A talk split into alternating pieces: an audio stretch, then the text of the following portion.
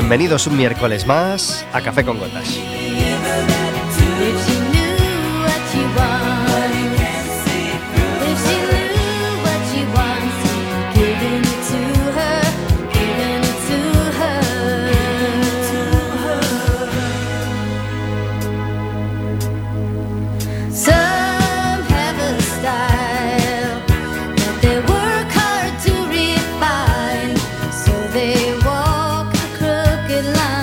Estaremos con vosotros como todos los miércoles de 4 a 5 de la tarde en el 103.4 de Quack FM, en quackfm.org, en la aplicación móvil y como sabéis, cualquier día, a cualquier hora y cualquiera de los programas en Radioco Café con Gotas.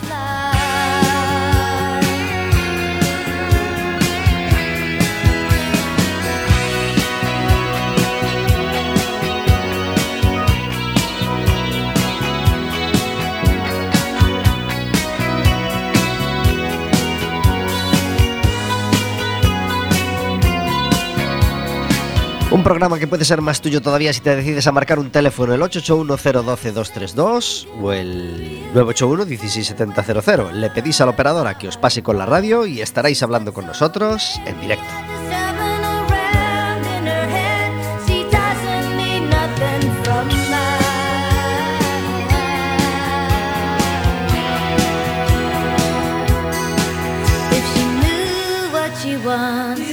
Podrás hacernos preguntas a nosotros, podrás hacerle preguntas a nuestros invitados y podrás pedirnos entradas para el baloncesto. Si le has dado a me gusta en nuestras redes sociales y nos llamas a este teléfono que os acabamos de dar, al 881-012-232, podrás pedirnos una entrada doble para ir al siguiente partido del Básquet Coruña. Este fin de semana nos toca jugar fuera de casa, nada más y nada menos que Magariños contra el Estudiantes. Bueno, ya no sé si el Estudiantes juega Magariños, yo como soy un viejuno, pues eh, digo lo de Magariños, pero igual hasta ahora juegan en, en otro lado. Bueno, Estudiantes es un equipo, como sabéis, toda la vida en en, primera, pero esta vez, ah, bueno, esta vez, este año, les toca jugar con nosotros en la, en la, en la.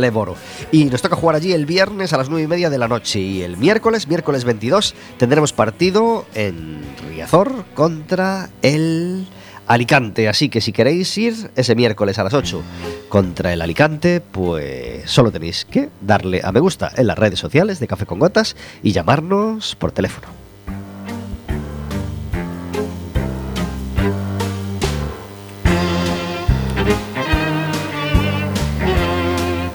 Como todos los miércoles tenemos una música de fondo a nuestras palabras. Hoy Rodrigo Leao, ex Madre Deus, ex Séptima Leao, uno de los músicos más importantes de la escena portuguesa, un músico completísimo y autor de algunas obras maestras.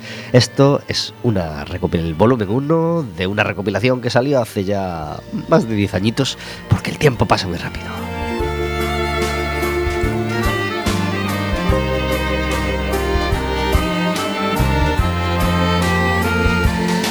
Este programa es posible gracias a que todos los miércoles está conmigo Verónica. Muy buenas tardes. Hola, buenas tardes. Gracias por estar en Café con Gotas. Encantada de estar aquí. Me faltan botones para... Me faltan dedos para tanto botón, pero hoy tenemos el estudio lleno de gente. Hoy estamos muy bien acompañados. Una maravilla, subiendo, subiendo mandos, bajando mandos. Estoy contentísimo.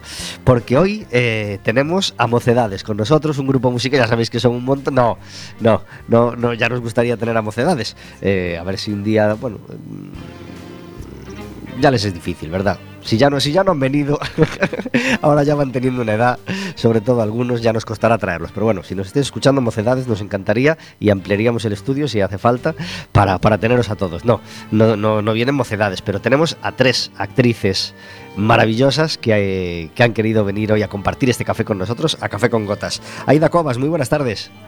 Ay, qué lejos, qué lejos. Vamos a intentar subirte, vamos a ver. Hola, Aida. Hola, buena tarde. Gracias por estar en Café con Gotas. Gracias a vos por Cristina Fuentes, muy buenas tardes. Hola, buena tarde. Gracias por estar en Café con Gotas. Gracias a vos, un placer. Bea Sambil, muy buenas tardes. Hola, Pablo. Gracias por estar en Café con Gotas. Gracias. Bea, mm, con Bea hablamos el otro día por teléfono porque tenía una actuación en Vigo el, este, este último viernes, viernes 10.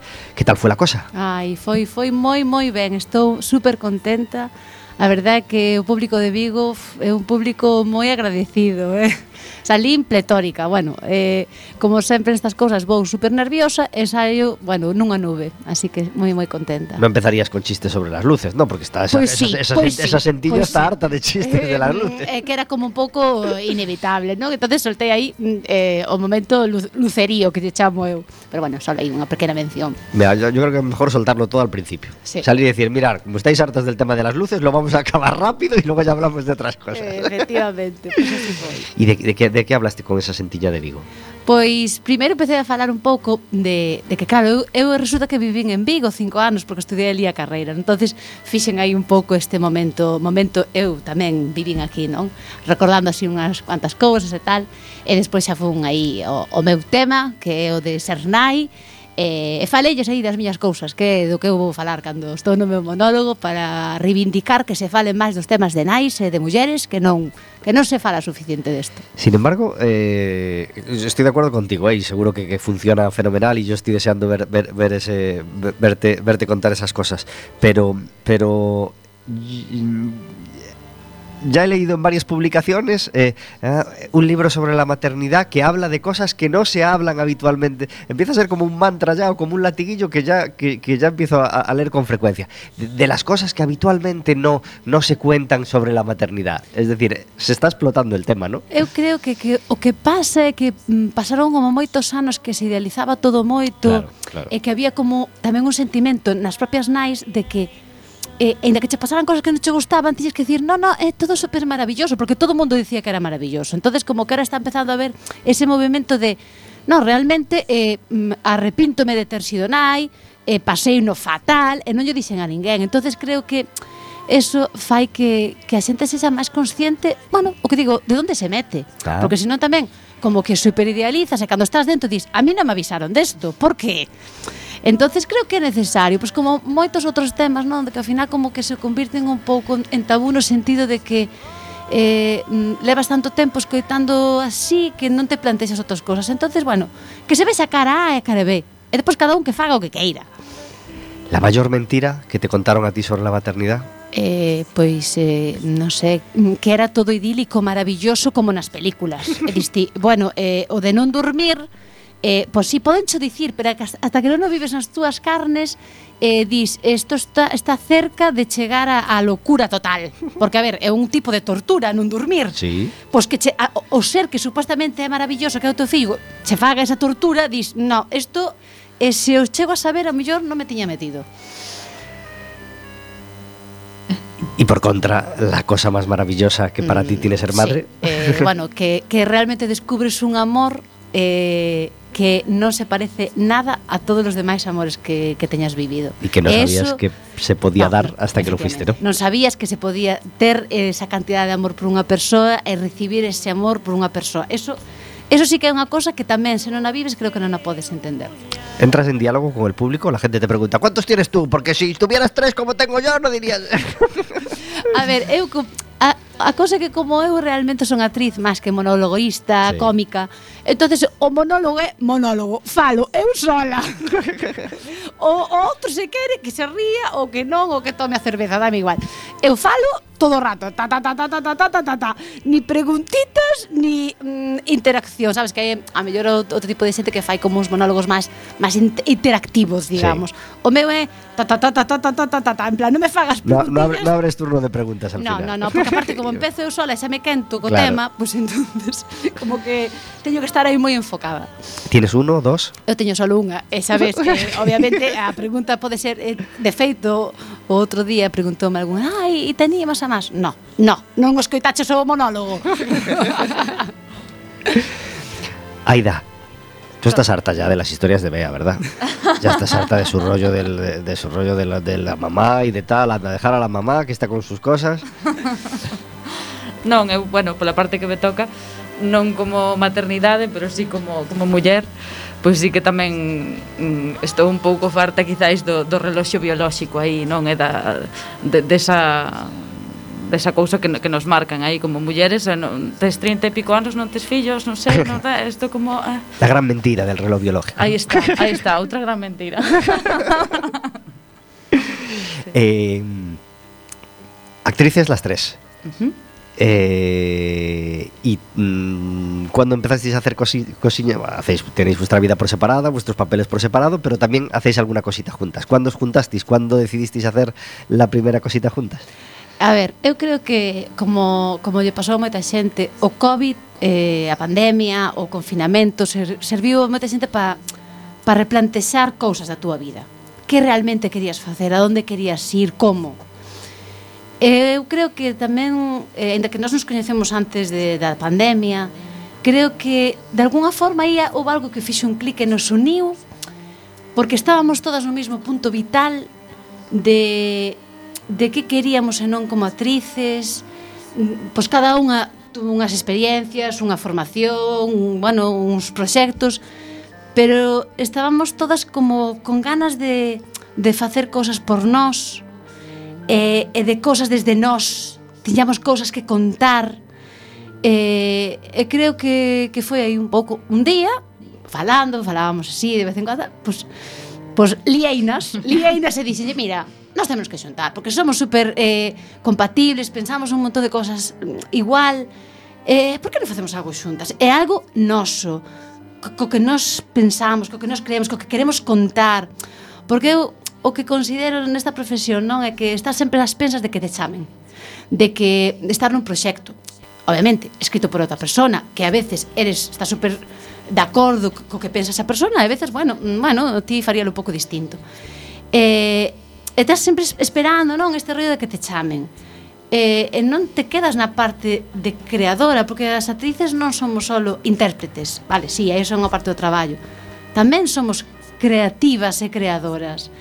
E, e ao final creo que tamén é a forma de, de contar o que queres, de, de probar, de experimentar, de saber a que camiño queres ir. E, bueno, fala de vos algo do que opinades, porque eu líos en todos estes araos e por falo todo o rato eu. Aida, ti que te apetecía hacer con ellas? Tú eh, las conocías, eh, sí. encontrasteis esa, esa, esa, esa compatibilidad y, y, y cuál fue la primera propuesta? ¿Un espectáculo de monólogos entre las tres o cómo era?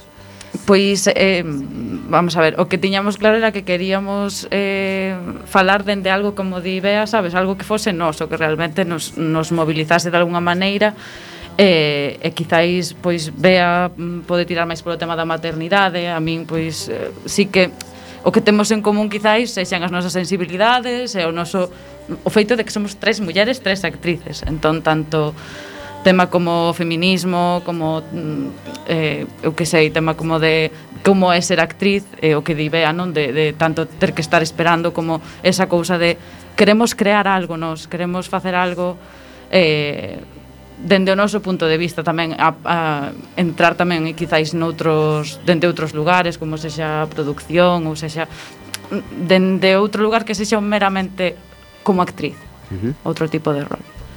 E, Cristina, estrenasteis ese espectáculo? Perdón? Este, estrenasteis ese espectáculo juntas? Estreamos unha curta xuntas Ajá. que naceu moi baseada na, no que somos, ao fin e ao cabo. Foi unha curta que naceu basicamente de nosas tres, das diferente, das diferencias que hai entre nosas tres e das, e das cousas que nos unen. A, a Bea e a mí, por exemplo, nos une, nos une a, a maternidade, o que pasa que, bueno, eu fui máis tola que Bea e repetín. eu funga polo segundo, Pero bueno, as, as dificultades que hai en xeral na vida no mundo en que vivimos para para crianza, para eh, non te imaginas si por riba eres actriz.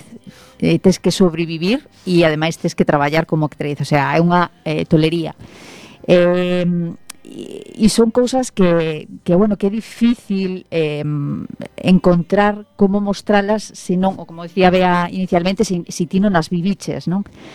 Entón, bueno, pues digamos que ese lugar, ese lugar, eh, nese lugar encontrámonos eh, sobre todo Bea e eu, Eh, y luego apareció Aida que, que, bueno, que, sí a todo.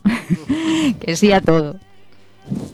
O sea que, bueno, esto, esto que dicía él inicialmente de que a pandemia eh, foi un foi un parón total, Pero foi un parón que tamén che sirve para plantexarte cousas e, e para ver, eh, bueno, esta, este camiño tan tanto lo que viña traendo, este camiño de tanto estrés, de tanto traballo, de tanto tirar para adiante como sexa, de tirar dos demais, de tirar dos da familia, de a donde nos vai levar, de tirar do, do, do traballo, eh, Entón, bueno, pois pues nese lugar paramos e empezamos a tomar café. e, e empezaron a xurdir cousas, xurdir cousas que nos que nos uniron neste primeiro neste pequeniño neno que foi que foi a curta metraxe que rodamos que foi Merín, coa que coa que compartimos traballo co co maravilloso compañeiro, excelente traballador eh, que é Javi Sega. E, E ese o, o xerme do, de moitas outras cousas que esperemos virán. Eso mismo, eso mismo, Cris. ¿Quién propuso la idea de, de, que fuera un corto y no otro tipo de espectáculo? Bueno, a verdade é que estábamos limitadas polo formato de... Mm, porque foi, digamos, nos presentamos a un concurso, a un concurso que, que se leva a cabo a través do Concello de Vedra, eh, subvencionado polo Concello de Vedra, que se chama Lab Vedra e, e estábamos limitadas porque aí eh, tiñamos que crear um, unha curta en 48 horas. Uh -huh. Esa esa curta de 48 horas eh, no momento en que empezou a, a xurdir eh, pois eh, rematou creo que en 24 eh, porque bueno porque temos un xa che digo contamos coa maravillosa axuda de Javi Sega que un traballador incansable e además que ten unhas ideas magníficas. Pero es que eso es como hacer una maleta. Si tú si tienes 6 horas para hacer la maleta, te lleva las 6 horas. Pero si tienes 40 minutos, la haces en 40 minutos. Sí, exactamente, exactamente. Pues con esto pasa igual, ¿no? Pues foi unha experiencia maravillosa porque foi crear desde cero, o sea, desde o guion eh, ata a rodaxe e a montaxe. E, e bueno, foi unha, unha experiencia mm, fabulosa, fascinante, eh, moi creativa, eh, moi productiva. Uh -huh. ¿Cómo sí. la ha recibido el público? Pois eh, non gañamos o concurso. O cual non significa nada Pero bueno. Porque había curtas moi boas. Sí, sí, a verdade que había un nivelón Un nivelón, sí señor. Pero pero foi moi ben recibida e desde logo mmm, bueno, como recibida con moita emoción, sobre todo que iso é algo que nos que nos impactou moito. Sí, efectivamente, porque a xente pois pues, escribíanos, non, cando compartimos, eh, bueno, creo que conseguimos o que queríamos, que era eh, un pouco emocionar, transmitir eh, e, eh, eh, bueno, contar a, a historia que contamos. Eh, bueno, en cinco minutos, que como decía moita xente, ai, pero queríamos máis. Claro, a nosa idea inicial podía ser casi película, serie, ou non sei, non? Eh, tiñamos hasta ideas de webserie, bueno, a nosa cabeciña non para, a cousa despois é leválo a cabo, ter os medios e demais, non?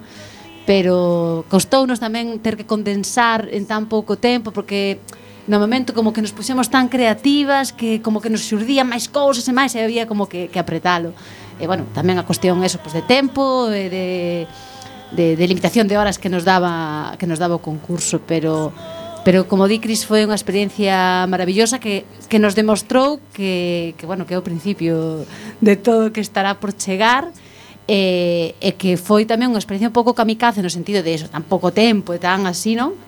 Que había que crear a historia todo desde cero.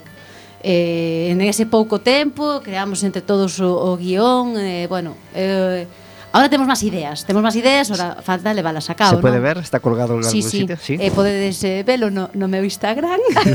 Aquí el momento cuña publicitaria eh, que teño eh, na, na, no, se pinchades no link da miña bio, teño aí un, un enlace que vai directamente. Algún outro enlace web, alguna outra página web ou algún outro lugar en internet donde se pueda la gente que nos está escuchando ir sabiendo máis cosas de vosotras mientras nos escucha? Eh, eh, os nosos Instagrams e Facebook eh, poden vos dar toda a información que necesitáis si tedes. Perfecto. Non temos aínda ningunha sí, bueno, página web colectiva. Colectiva non. Temos eh, individuais, pero colectivas non. non todo chegará, todo chegará e cando chegue volvemos e contamos, che, vale? Como, toda, como todas las semanas tenemos tres canciones. Os hablábamos el otro día del concierto de José Luis Perales que vino con su gira de despedida aquí a Coruña. Tuve la suerte de poder ir a verle y me encantó. Así que teníamos pendiente tres canciones de José Luis Perales. Hoy es el día. Esto se llama Me llamas, uno de sus temas más conocidos y yo creo que el, el- el más celebrado por el, por, el, por, el, por el Palacio de la Ópera, el, el que más enganchó a la gente. De verle cada día Yo sé que esto lo van a contar cuando salgan. De, Joder, el pavo puso tres canciones de Perales, nos llevó a la radio y no parecía tan mayor. Que te lo digo que sí, que puso tres canciones de Perales. Bueno, pues así lo contáis en vuestros monólogos. Café con gotas es así. Podemos poner a, a La Unión, podemos poner a U2, pero también podemos poner a Perales. Es que me encanta Perales, claro que sí. Sí, que sí, todos Autor o seu sitio. más, eh, bueno, como os comentábamos el otro día ya más, el, el- el autor, en fin, un autor tan, tan inmenso, tan inmenso que tiene varios récords en cuanto a SGAE, en cuanto a cobro de derechos, en cuanto a canciones registradas, un artista importantísimo tanto en España como en Latinoamérica, aunque Camilo VI, Julio Iglesias, Rafael sean tres nombres que, que son mucho más populares y que tienen otros récords, tienen, José Luis Perales tiene cositas que no tienen estos tres. buscando amor y te has pintado la sonrisa de carmín y te has colgado el bolso que te regaló y aquel vestido que nunca estrenaste lo estrenas hoy y sales a la calle buscando amor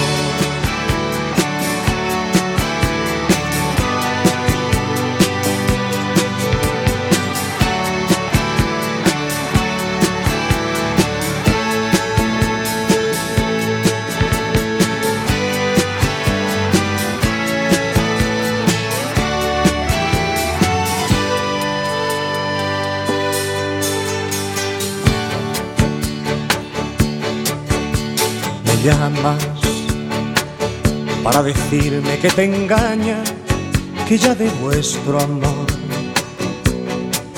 no queda nada, que se buscó otro nido, que abandonó tu casa, que te faltan caricias por las mañanas. Me dices que el amor igual que llega pasa y el tuyo se marchó por la ventana y que encontró un lugar en otra cama. Y te has pintado la sonrisa de carmín y te has colgado el bolso que te regaló y aquel vestido que nunca estrenaste lo estrenas hoy y sales a la calle buscando amor y te has pintado la sonrisa de carmín y te has colgado el bolso que te regaló y aquel vestido que nunca estrenaste lo estrenas hoy y sales a la calle buscando 23 minutos sobre las 4 de la tarde. José Luis Perales estuvo en Coruña hace cuatro viernes y fue una noche fantástica, acompañado de unos músicos fantásticos. Mención especial para el percusionista que animaba a la gente y, en fin, que era un eh, pachanguero total. Aunque penséis que no se puede relacionar pachanguero con Perales, pues sí, sí que se puede relacionar. 24 minutos sobre las 4 de la tarde, como todos los miércoles, tenemos una sección que sabéis que desde hace un tiempito va variando porque, porque, porque sí, porque lo decidimos así. Y los segundos miércoles de cada mes, en este caso es el tercero, pero el segundo a los efectos de radio, porque el pasado miércoles fue festivo, eh, los segundos miércoles de cada mes viene a, a charlar con nosotros Carmen Méndez. Muy buenas tardes. Hola, ¿qué tal? Gracias por estar en Café con Gotas. Nada, Ay, qué lejos te oímos, Carmen. A ver, Espera, espera, espera, a ver. Espera, ¿ahora? ¿Ahora? te seguimos oyendo un poquito lejos. A ver, ahora. Carmen. ¿Ahora? Ahora, un poquito mejor. Gracias por estar en Café con Gotas. Vale. Que quería saludar a que ahí. ¿A estas chicas que tengo conmigo? Sí, quería saludarlas. Ay, qué lejos te oigo, Carmen. No sé por qué. No, no, no logro subirte más el, el volumen. ¿Puedes pegarte al micro todo, a- de tu teléfono todo lo posible? ¿Ahora? Nada, te sigo oyendo lejísimos. Espera, vuélveme... eh, espera, es que no sé... Así, así mejor, así mejor. Vuélveme a llamarme yo. ¿Sí? Venga, Venga, pues subo la música y lo intentamos. Venga, hasta ahora.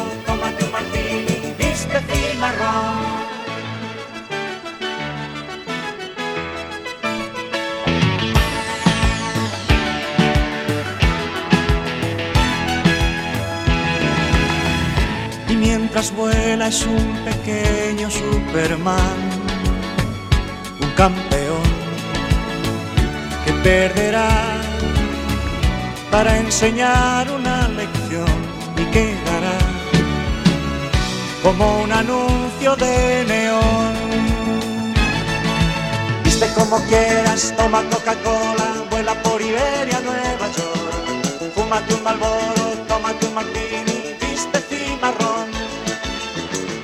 como quieras, toma Coca-Cola, vuela Vamos a ver si ahora nos escuchamos un poquillo mejor. Buenas tardes, Carmen. Hola, ¿qué tal? Un Mejor. poquito, mucho mejor. Gracias por estar en Café con Gotas. Vale, gracias a vos. Carmen Méndez, tenemos a tres actrices fabulosas de nuestro lado. ¿Quería saludarlas?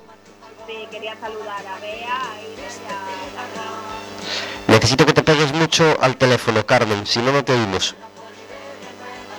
Vale, eh, a ver, ahora... Así perfecto, así perfecto. Perfecto, vale, vale, vale. Eh, sorpresa, chicas. Carmen Méndez entra por teléfono los segundos miércoles de cada mes para, para contarnos eh, una recomendación de teatro o de cine. Sí. Pois nada, agora quería recomendar, non sei se a viron, eh, se a vistes, pero senón eh, é unha peli genial para ir con toda a familia, que é Valentina. É unha película de animación de Celo Loureiro, que ademais fixo moitísimas pelis de animación, é un referente aquí en Galicia, e que está nomeada a mellor película de animación nos Goya este ano. E é super interesante esta película, é un musical de animación, sobre todo porque a protagonista é unha nena que ten síndrome de Down e que quere ser trapecista. Entonces, eh, aparte de que un, unha película de animación que está dirigida por unha muller e facía cinco anos que eso non pasaba, uh -huh eh, os valores non que, que inculca non esta, esta película para, para nenos, porque está pensada sobre todo para nenos menos de sete anos, pero bueno, é genial para ir toda a familia, porque moitas películas de animación e de Disney e todas estas películas maravillosas que son para nenos, moitas veces os adultos tamén nos gustan. Claro, claro. Películas, ¿no? Eh, entón esa nena pois, pues, eh, ten unha discapacidade como aproximadamente o 10% da poboación eh, Entón pensa como que non pode, non? Pero ao final, coa axuda da súa aboa, tamén se ve esa relación, non? De ese referente de como educar, non? En, en igualdade. Eh, pois a, a aboa axudalle a darse conta de que eso non é un impedimento para conseguir o que la quere, non? Entón, é unha peli moi bonita, é eh, musical, ademais, eh, ese é a miña recomendación. Lleva 15 días en cartel, máis ou menos, verdad? Sí, Estreouse, se non me equivoco, a semana pasada, está nos cines, está en Coruña, en Santiago, eh, podese ver en moitos cines en, en Galicia. Entón, eh, sobre todo a xente que teña nenos, e que, que ir ao cine pois eh, é un plan agora para, para o Nadal perfecto. Pois pues ojalá sea la primeira opción para, para todas esas familias. La música es de Noni García, que, que, que es amigo de Café sí. con Gotas, aquí y le mandamos un abrazo desde aquí, ¿verdad? Sí, sí, a música de Nani García, o guión é de Chelo Loureiro e Lua Testa, e a dirección é de, é de Chelo Loureiro, tamén hai cancións de, de Emilio Aragón. Eh, e nada, pois eh, é importante tamén eh, creo que a ensinanza de que, de que nada pode impedir non? O, chegar a, a conseguir os soños. Non? Entón eu creo que é interesante sobre todo as, para as cidades, para as que está pensada a película, non para inculcar esos valores de, de que unha persoa que poda ter unha determinada discapacidade, neste caso síndrome de Down, pero pode haber moitas máis, non? Que, que se poden conseguir cousas igualmente, non? Entón eu creo que iso é importante eh, mm, non que dende a infancia eh, se inculque non ese tipo de, de valores nos, nos nenos. Entón, Imprescindible, entón, que claro que sí. moi interesante para para ver e para aprender. Pues recomendada para todas as familias, claro que sí. Sí, sí, sí, sí. Y, y, e teño unha recomendación extra. Adelante. a ver, estáse celebrando Pres con Coruña, sí. non sei se o coñeces, bueno, se coñecedes, que son, vai haber moitas, xa empezou, vai haber moitas actuacións en diferentes prazas, da cidade, de, pois, de maxia, de música, de monólogos, concertos, etc. Entón, este domingo, a sete e media da tarde, o domingo das nove, na Praza de María Pita, eh, vou estar eu acompañada de Marta do Viro e Leticia Sola con sen restricción, para que tamén todo o mundo que nos queira vir ver monologuear, pois eh, aí estaremos. Claro ah, que sí. E ya hai una, ya hai una web ou algún sitio onde podamos ver todas as actuaciones de, de, desta de nova remesa de Presco?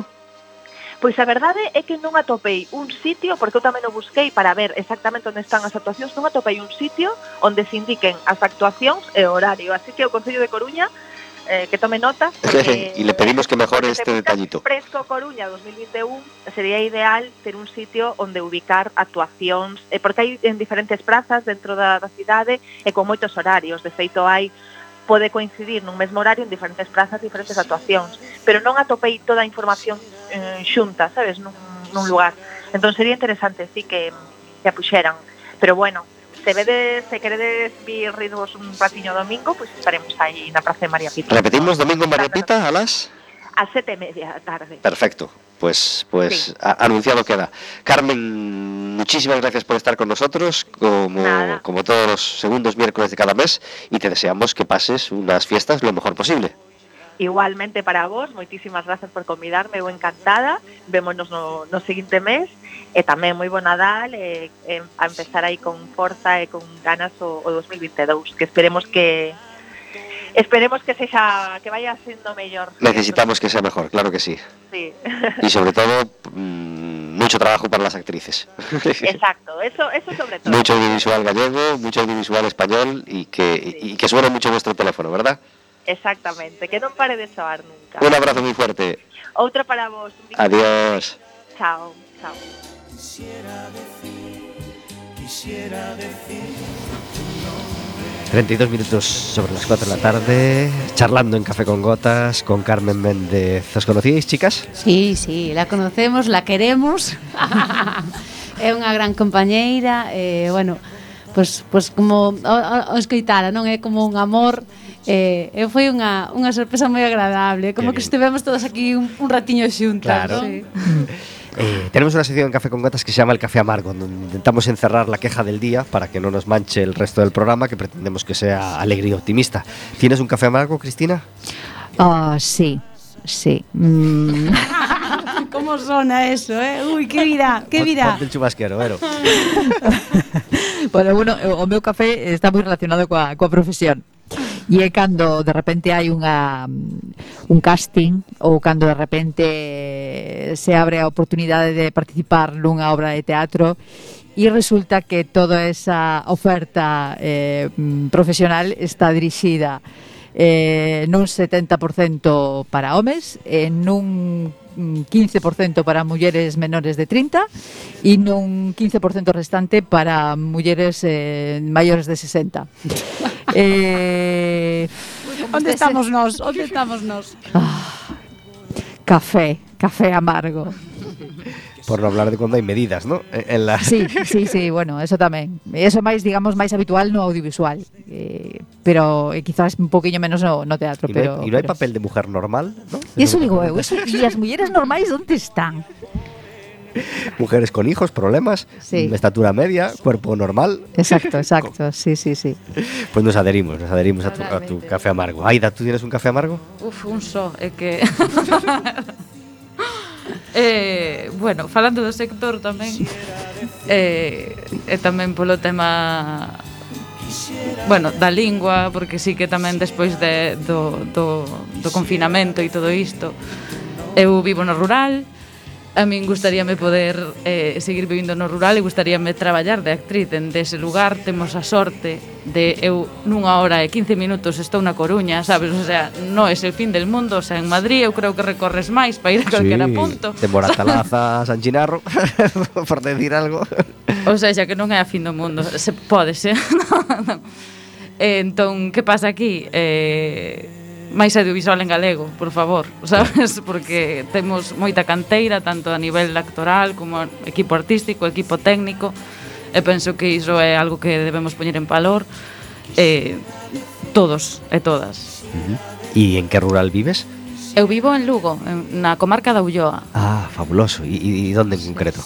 Palas de Rei. Estupendo, sí, estupendo. No Camino de Santiago, ahí está. Uh -huh. eh, el otro día hablábamos del Camino de Santiago, bueno, hablábamos de Santiago y de la, del exceso de turistas, digamos, y de cómo se comporta la ciudad, con este, cómo lleva palas el, el, el, el el mogollón de turismo de peregrinos. Pois levao ben porque realmente hoxe en día é o que permite tamén que estes povos poidan seguir subsistindo, digamos, de alguna maneira, pero sí que a verdade é que foi un boom eh, bueno, iba a decir post pandemia, pero a pandemia ainda está aí, sabes? É como eh, sí que pero este ano foi como como a verdade é que moito o sea, moito movimento, moita xente, o sea, moita, moita riqueza e tamén o que fai o camiño é que moita xente que, que o vive despois quere eh, quedarse pola zona, hai moitísima mm, diversidade cultural, porque ao final a xente tamén Mm, tamén o ve como unha opción e como un o sea, un estilo de vida pois eh, de, de maior calidade, digamos, sabes, de, de outra calidade de vida, digamos, poder estar na natureza, poder estar eh, non sei, nese entorno e empapándote de todas esas culturas que, que nos atravesan. Uh -huh. Pues el rural de Lugo es una zona maravillosa para vivir, por supuesto, así que nos encantaría que pudiera seguir viviendo allí y, y, y hay, que, hay que pelear por ello, claro que sí. Nos adherimos a, a tu café amargo. Vea, ¿tú tienes un café amargo? Eh, Eu vou dicir así, unha cousa que, que vai por outro lado. Eh, a min eh, fastidiame moito toda a xente que, que mm, que cando tes un espectáculo ou algo, di que, que te quere ir a ver e despois nunca veñen. vale. Eh, moi habitual. É como, sí, sí, cando, mucho. cando, cuando tengas un monólogo, unha obra de teatro, avísame. Ti avísalo. No, no puedo. Pois pues entonces, chico, eh, entonces isto é unha cosa que como un pouco políticamente pouco correcta, eh, que non me beneficia porque es é o meu público, pero a veces é eh, un público que distí, por favor, con sede consecuentes. Vale que a mellor tedes outras cousas. A veces non. A veces, e pode ai, que me dá moita pena que non te teño visto en nada. Pois por cousas non foi. Claro. Pero claro, eh, poñemos de prioridade outras cousas antes que a cultura, que este como, eh, como outra cosa que quero meter aquí, eh, como eh, muletilla. E entonces claro, entonces esta é a miña cosa que me fastidia moito. Entonces cada xa non aviso a ninguén, porque e, e... me avísame, avísame, pa qué? Pa Y- que y gasto alguna- algunas de esas personas a veces añaden, porque nosotros somos súper fieles, ¿eh? No dirás que no. Y tú piensas, ay, ay, ay, ay, ay, ay, ay, ay, como ay, todas ay. las fieles sean como tú, no vienen. É que claro, é que claro, non viñeches pronto, non viñeches cerca e vas a, a onde vive esa persona e tampouco pode, pois mira, non. Tampoco les viene bien ese día, ¿verdad? E pois hai outro tipo de xente que dá igual que mm, se vas a actuar a eh, que non sei dicir se ao estranxeiro veñenche a ver, porque eso sí que é fiel de verdad, pero pois hai outros que non. Entonces a min esos son os que me fastidian. Muy adheridos, muy adheridos. a- Te sientes a representada. tu café amargo. Sí. Eh, ¿A que sí? ¿A que sí? sí, sí avísame, avísame. ¿Para qué te voy a avisar? Si no vas a venir, si tú lo sabes. Si eh, eh, eh, o peor é que como que te faz ilusión e dir, jo, como che di tantas veces, é que teño moitas ganas de ver o teu espectáculo. Tantas ganas non tiñas. eh? No. Pero bueno, entonces ao final, bueno, eh, como todo nesta vida vai cando por seu propio peso, es que son fiéis, da igual onde actúes, a que hora, e como, e os que non, pois pasará a vida e dir, ai, e se murió e nunca la vi. ah, bueno, pues espabilaras. Pero tú tienes un café amargo. Sí, yo tengo un, un café amargo y es eh, las personas que ponen excusas por sus propios errores. Sí. Eh, si has cometido un error, vale, no pongas excusas, no le eches la culpa a otra persona, no, no te, la has cometido y punto, ¿vale? Yo recientemente me he olvidado de pasar la ITV, ¿vale? Y es culpa mía, es decir, no es culpa de nadie, no puedo poner excusas como, es que no me mandaron un SMS para avisarme, es que nadie me avisó. No, la culpa es mía, porque si eres lo suficientemente adulta y responsable para tener un coche, tendrás que tener, ser adulta y responsable para pues estar atenta de pues recibos de yo sé, seguros, ITVs, etcétera. Entonces a mí me, hace- me da mucha rabia la gente que comete un error y le echa la culpa al de enfrente, como pues no tendré yo la culpa de que me haya olvidado la ITV. Pues sí, sí, te la has olvidado tú. Y si te multan, pues tendrán toda la razón del mundo de multarte, ¿no? Entonces lo, lo odio, lo odio mucho, mucho, mucho, mucho. Me No adhiero, me adhiero. a- nos adherimos a tu, a tu café amargo, por supuesto. Pues el mío, eh, lo comentábamos a- a- hace uno o dos días al, al salir del, del programa. La combinación mm, hoy en día de cascos, mascarilla y bufanda. Qué lío. Terrible, qué terrible. lío. Los que, los que llevamos o necesitamos llevar gafas permanentemente. Sí, añádele gafas, claro. Claro. Es, es, es, es terrible. Terrible Ya- esta combinación. Yo a veces me acerco a la cama y hago así como, como quien se quita un traje de astronauta, ¿sabes? Hecho así todo en la cama para que no se rompa nada, ¿no? Y, y- y ya lo desenredaré después, ¿verdad? Ay, y claro, y, de- y decía, y decía la persona que nos acompañaba, y, y esto con los, con los AirPods, ¿no? La gente que tiene inalámbricos, continuamente cree que se le caen o cree, bueno, corre mucho riesgo de perderlos. Yo todavía no me he pasado a ese artilugio, pero sí, sí, peor todavía, ¿verdad? Sí, sí, totalmente. eh, Estamos de acuerdo, completamente. Sí. Y, y la bufanda aún hasta abril la vamos a llevar, sobre Sí, sí, los sí. días frescos. Bueno, yo. Así que nos queda casco. Yo soy de bufanda todo, todo el año, casi. Sí, sí, sí, sí, sí, un pañuelito en el cuello, los que necesitamos la voz además. pues hasta aquí el café amargo que hoy, entre cinco, claro, nos ha llevado un ratito muy agradable. Así que ya estamos en el momento de la siguiente canción.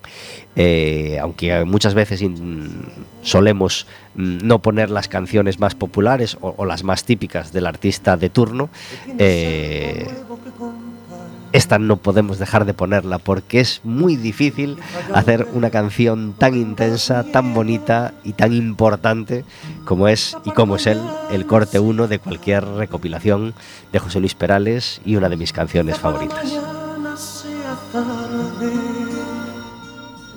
¿Y cómo es él?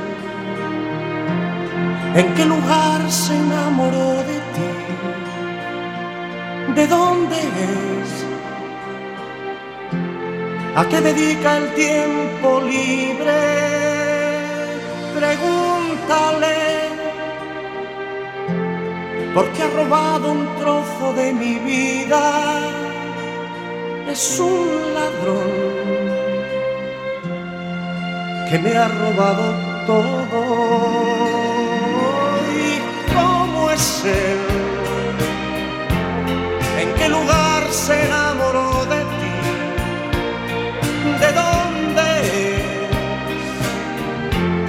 ¿A qué dedica el tiempo libre?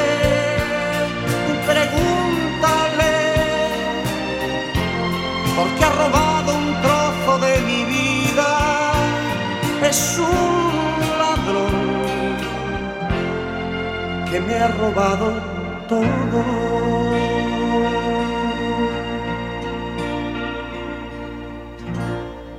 Arréglate mujer, se te hace tarde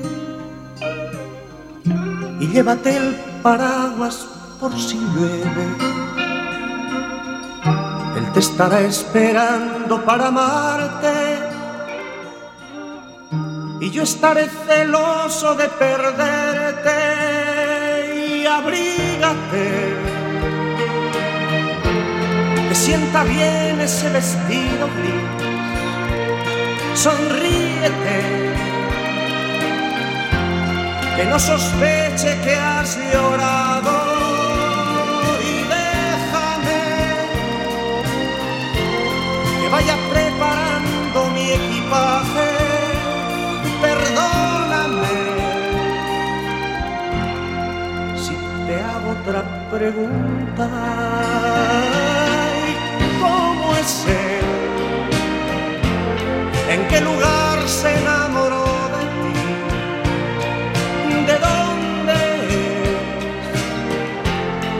¿A qué dedica el tiempo libre?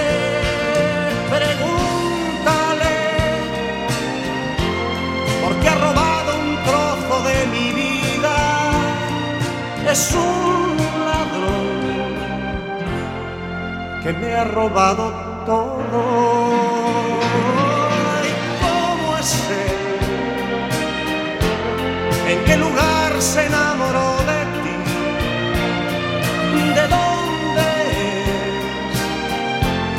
¿A qué dedica el tiempo libre? Pregúntale, porque ha robado un trozo de mi vida. Es un ladrón. que me 45 minutos sobre las 4 de la tarde, hablando de un montón de cosas con Aida, Cristina, Bea y como todos los miércoles tenemos una llamada de actualidad porque van a pasar muchas cosas en los próximos días. Eh, afortunadamente la actividad cultural se va sacudiendo y se va reanimando y además, pues como hablábamos con, con Carmen, tenemos el programa Presco del Ayuntamiento que nos devuelve y que nos, nos, nos aumenta el número de opciones culturales. Y una de ellas os la queremos recomendar especialmente y para ello está al otro lado del teléfono Iria Mejuto. Muy buenas tardes. Hola, muy buenas tardes. Gracias ¿Qué por estar en Café con Gotas. Encantadísima, como siempre. Iria Mejuto canta en Black y en alguna otra formación cuando la invitan. y a- a- hasta Black pues, pues tiene diversas estructuras y en su estructura a dúo vamos a poder verla este sábado, ¿verdad? Efectivamente, este sábado a la una. Será en la Sí, Plaza sí. de la Constitución, en la Ciudad Vieja, ya sabéis, al lado de la Plaza de Azcárraga, eh, hay ese espacio un poquito, con un nivel un poquito más bajo de la Plaza de Azcárraga, pues ese lugar se llama la Plaza de la Constitución y ahí vas a estar con quién. Voy a estar con Richie. Yo siempre digo que es donde ponen la pulpeira en la feria medieval. Que todo el mundo dice, ¡ay, sí! ¡Ay, sí! ¡Ay, sí que lo comiera yo y estaba un poco duro! Pues eso lo identifica todo el mundo. Efectivamente, nos vamos Rich y yo a hacer un pase a dúo, eh, nada, dentro de la programación de Presco de apoyo a la cultura y ha habido un montón de compañeros en un montón de sitios y nosotros nos ha tocado la plaza de la pulpeira de, de la feria medieval. Claro, pero si repetimos esto de la pulpeira, la gente se va a quedar con lo que le interesa, como pasa a veces. ¿eh? Pero no hay pulpeira. Ah, hay claro, va a decir, oye, oye, Iria, ¿y lo de la pulpeira entonces? Sin pulpeira. Sin pulpeira, pero bueno, oye, aquí queda tal si con licencia o sin licencia la pulpeira se quiere poner allí en una esquinilla, seguro que nos viene mal, ¿verdad? Ah, bueno, yo estuve, vamos, bienvenidos que son. ¿Qué nos vamos a encontrar los que los que podamos ir a verte? Bueno, pues yo creo que un poco nuestra esencia más base, ¿no? Que es que, que la propia naturalidad del repertorio, que vamos con sin, sin mucho sintetizador, ¿no? Quiero decir, al final yo creo que es un poco lo que hace que el proyecto sea diferente, que son eh, pues eh, canciones de soul mm, muy conocidas, eh, casi todas, no todas, ¿no? Pero muy conocidas, pero cantadas en un formato muy íntimo, ¿no? Muy natural, muy expuesto, por decirlo de alguna forma. Estupendo. Eh, y, y quieres que hablemos de alguna fecha más, ya que el otro día vi en, en- en tus redes que, que- que programabas más, más actuaciones, afortunadamente, Sí, hasta fin sí, de año. estamos teniendo, estamos teniendo mucha suerte, la verdad. Esta es la última oportunidad de vernos a dúo, que la verdad es que es lo que más hacemos eh, y sobre todo que hacemos muchísimo privado, entonces es una oportunidad de verlo, pues eso, lo que ponía, ¿no? En abierto. Después sí que tenemos alguna actuación más a dúo hasta final de año, pero ya en eventos privados, pero esto sí que ya es, la noticia es la banda grande que vamos a hacer el, el 8 de enero que eso, bueno, pues lo- está muy recomendado, hacemos muy poquitas, no hay muchas oportunidades eh, para vernos en el año y será en la Sala Garufa, que es siempre un sitio estupendo al que ir. Así que nada, invitamos a todo el mundo que le apetezca. El pasado viernes teníais la oportunidad de estar a las 12 en la planta baja de la Plaza de Lugo, a las 12 y media en la planta primera, como todo el mundo sabe, carnes, eh, Sí, y, al- y a la una en la planta segunda, pan y verduras, ¿verdad? Sí, sí, sí, me encantó, me ¿Cuál- encantó, me lo pasé qué- bárbaro. qué- ¿Cuál es el mejor público? eh? ¿El de las centollas, el de las judías o el de las ver, chuletas? no no, no, hay que no- mojarse, hay que mojarse. No, no, yo ya me iba a mojar, vamos. no digo que no quiero eh, pronunciarme demasiado, pero siendo justa, es de justicia decir que las pescaderas lo dieron todo. Hombre, claro que sí, la O planta sea, baja pero- siempre pero es la planta brutal. baja. La planta baja fue genial. Lo bailaban todo. Había alguna que cerraba los ojillos así en plan de ay, qué gustico, qué gustico. Bueno, o sea, salí encantada. Fue una experiencia muy chula. A ver, a mí es que toda la parte de, de Navidad, ¿no? El repertorio de este así que hacemos, que es como un poco comercial, ¿no? Porque es un poco así rollo María Carey y tal. Pero me enternece muchísimo porque, no sé, mm, la Navidad nos trae, o a mí me trae los recuerdos de la infancia y del estar juntos y de, y de los que no están ya y todas estas cosas, ¿no? Y me parece súper tierno. Me encanta. Pues felicidades por esa oportunidad de inaugurar la Navidad en la Plaza de Lugo eh, y Sí. deseo que disfrutéis mucho de la actuación de este fin de semana, de la actuación del, del sábado. Sí, A la una de la tarde en la Plaza de la Constitución, ya sabéis, en la Ciudad Vieja. Muchísimas gracias. Iria, muchas gracias por estar con nosotros. Gracias a ti, Un abrazo muy fuerte. Un besiño. Adiós. Chao, chao. Gracias. Domingos de fútbol, metida en casa. 50 minutos a las 4 de la tarde hablando de actuaciones, hablando de programación y hablando de cosas que ya pasaron, porque el pasado miércoles Vero y yo tuvimos la oportunidad de ver a Touriñán y a Carlos Blanco en su espectáculo Somos Criminais 3. ¿Qué te pareció, Vero? Pues muy divertido, como siempre. No me esperaba menos de dos figuras como Touriñán y Carlos Blanco. Pues a mí también me gustó mucho, así que felicidades a ambos por su espectáculo y, y os recordamos que este fin de semana a las, a las 7 de la tarde el Deportivo juega contra la Cultural Leonesa. Y el Básquet Coruña, como os decíamos antes, juega fuera de casa el viernes por la noche a las 9 y media contra el Estudiantes. El siguiente partido en casa, el miércoles que viene a las 8 de la tarde contra el Alicante. Tuvimos la oportunidad de verlo el domingo. El domingo tuvimos un, un domingo de esos de a las 5 Depor y a las 7 Básquet Coruña. El Depor ganó 3-0 y el Básquet Coruña ganó de 20 y pico. Así que una tarde de... de- ¿Qué de- más queremos? Una tarde de sobrados. No sé cómo quedó el liceo, pero creo que el liceo ganó 10-0. Eh, no sé si el sábado o a otra hora diferente, vamos. Así que gran, gran jornada, gran fin de semana para el, para el deporte coruñés. Otro detallito, este viernes en Culleredo, Melnon caduca y en Arteiso a las 8 Operación Coroa. Eh, y muchas más cosas eh, que no nos da tiempo a, comentar. Em, ¿Qué momento vive la cultura, Cristina, la cultura gallega? Eh, eh, vive un momento de, expansión, a verdade, é que un momento no que Por fortuna, eh, estamos deseosos de facer e estamos deseosos como espectadores de ver e disfrutar de cultura.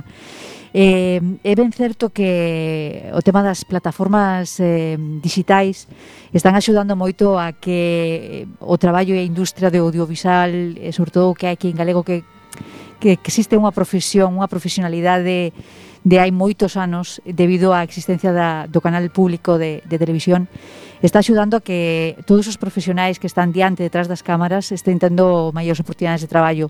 Oxalá o 2022 eh, faga medrar ainda máis esta, esta cultura e, esta, e, esta, e estas profesionais. Ya que hablamos de, de mm, de Carlos Blanco y de Touriñán, un actor y una actriz gallego que te enamoren, con quien más te gusta. Imagínate que te llaman mañana para una serie no. o para una obra de teatro, pues, pues si, si puedo elegir con quién trabajar, o a quién conocer, o a quién tener al lado, fulanita e menganito. O meu mentor e o meu amor eh, teatral é Manuel Ourenzo, foi o meu mestre, foi o meu director, eh, foi quen me dirixiu en moitas ocasións na, na compañía de teatro El Sinor, e para min sería un, un luxo volver a estar con el. E unha actriz que eu adoro é unha coetánea tamén que é Luisa Merelas, que é unha grandísima actriz. Así que con calquera dos dous estaría feliz. Que bien. Manuel Lorenzo nunca vino a Café con Gotas. No, no, no, no, no me animé. Pues mira, me, me, me, me produce anímate, tanto respeto, anímate. tanto respeto, tanto él como Santiago Fernández, que, que ninguno de los dos han venido. Grandísimos ya. profesionales dous. dos. Pues mira, este, este, justamente este domingo, estaba comentando antes que este domingo eh, fan unha homenaje en el Teatro Rosalía de Castro a Manuel Lourenzo. Ah. Sí, para unha homenaxe, digamos que da cultura en xeral, de moitos eh, de compartimentos da cultura galega, da música, do teatro, eh, así que aí tes unha oportunidade. Pues ahora me entra la duda, pero yo creo que no vino, yo creo que no, que, que, que no vi. Santiago Fernández seguro que no, y Manuel Lourenzo ya me entra la duda porque al fin y al cabo son 25 años de radio, para bien o para mal, y, y, y ya hay cosas que se me empiezan a, a, a nublar y a olvidar. Bueno, pues un abrazo fuerte a los dos porque son dos monstruos del teatro, bueno, los dos grandes monstruos del teatro coruñés, con, con Lino Brase que ya no está y con Kiko Cadaval que por supuesto eh, también estarían en ese, en ese podium, ¿no? O en ese, o en ese grupo. Eh, Aida, tus dos elegidos. Oh, Dios mío. Elixir Non sei por que me veu cando fixeche a pregunta, así que vai así. Mm, teño unha predilección especial por Monti Castiñeiras, que que sí que mm, entendo que me gustaría traballar con el. eh, sí que, que me gusta moito os seus traballos e, e creo que como compañeiro é un 10 o sea que, que sí que teño como como esa cousiña e despois unha actriz complícaseme moitísimo a cousa eh? veces, así que xa che compenso por aí, así que... Venga, pois pues Eva, eh, complétale. Bea, eh, perdón. a mí non se me ocurre ningún, ningún actor, pois pues non sei por qué, como diste, que me veu? Claro. A min, o, cando preguntaches, o primeiro que me veu é eh, Iria Piñeiro, eh, tamén foi mestra miña, é unha muller a que admiro moitísimo, que teño a sorte de, bueno, de, de ter unha relación directa con ela. Eh, fascíname todo o que fai da forma na que o fai. É super eh, comprometida, comprometida ca, cas causas nas que cree. Para min, eh, de feito, bono dicir aquí xa, foi como un aliciente para facer o meu monólogo eh, de maternidade, ver o seu espectáculo de anatomía dunha serea, que é un espectáculo que recomendo, que trata un tema moi duro que, que sufrimos moitas de nós, como é a violencia estétrica, e pareceume tan valente subirse a un escenario e contar desde primeira persona o que lle pasara, que para min eso foi o xerme do que agora despois eu fixen como monólogo, que tamén é contado desde primeira persoa, non? Que creo que para unha actriz sempre é un pouco complicado, non? Porque eu estaba moi acostumbrada a facer todo desde os personaxes, non? Que me encanta. Encanta me meter na, na pel de outros personaxes, pero plantarse aí diante da xente eh, desnuda totalmente espida, eh, poñendo pero o corazón en riba, pero mm, o, as, co, as túas cosas máis íntimas e que máis che doeron, bueno, pareceume un, un exercicio de, de valentía que, que foi o que, o que me inspirou. Así que para min Iria Piñeiro e se teño que dicir outra, porque salo me salen mulleres, eh, Melana Cruz, que me fascina todos os traballos que fai, eh, cada vez que a escoito falar, non sei, eh, como que me sinto moi conectada ca súa maneira tamén de ver a profesión. Pues admiradas y admirados todos ellos. Y no nos da tiempo a más, chicas, se nos ha ido el programa entero. Aún nos quedaban muchas preguntas por haceros, pero no, no tenemos tiempo para más. Aida Cobas, mm, gracias por estar en Café con Gotas. Gracias a vos. Cristina Fuentes, muchas gracias por estar en Café con Gotas. Moitísimas gracias, foi un placer. Bea Sambil, muchas gracias por estar en Café con Gotas. Unha maravilla. Verónica, gracias por hacer posible un miércoles más Café con Gotas. Hasta el miércoles que viene. El próximo miércoles estaremos de nuevo con vosotros en el 103.4 de Quack FM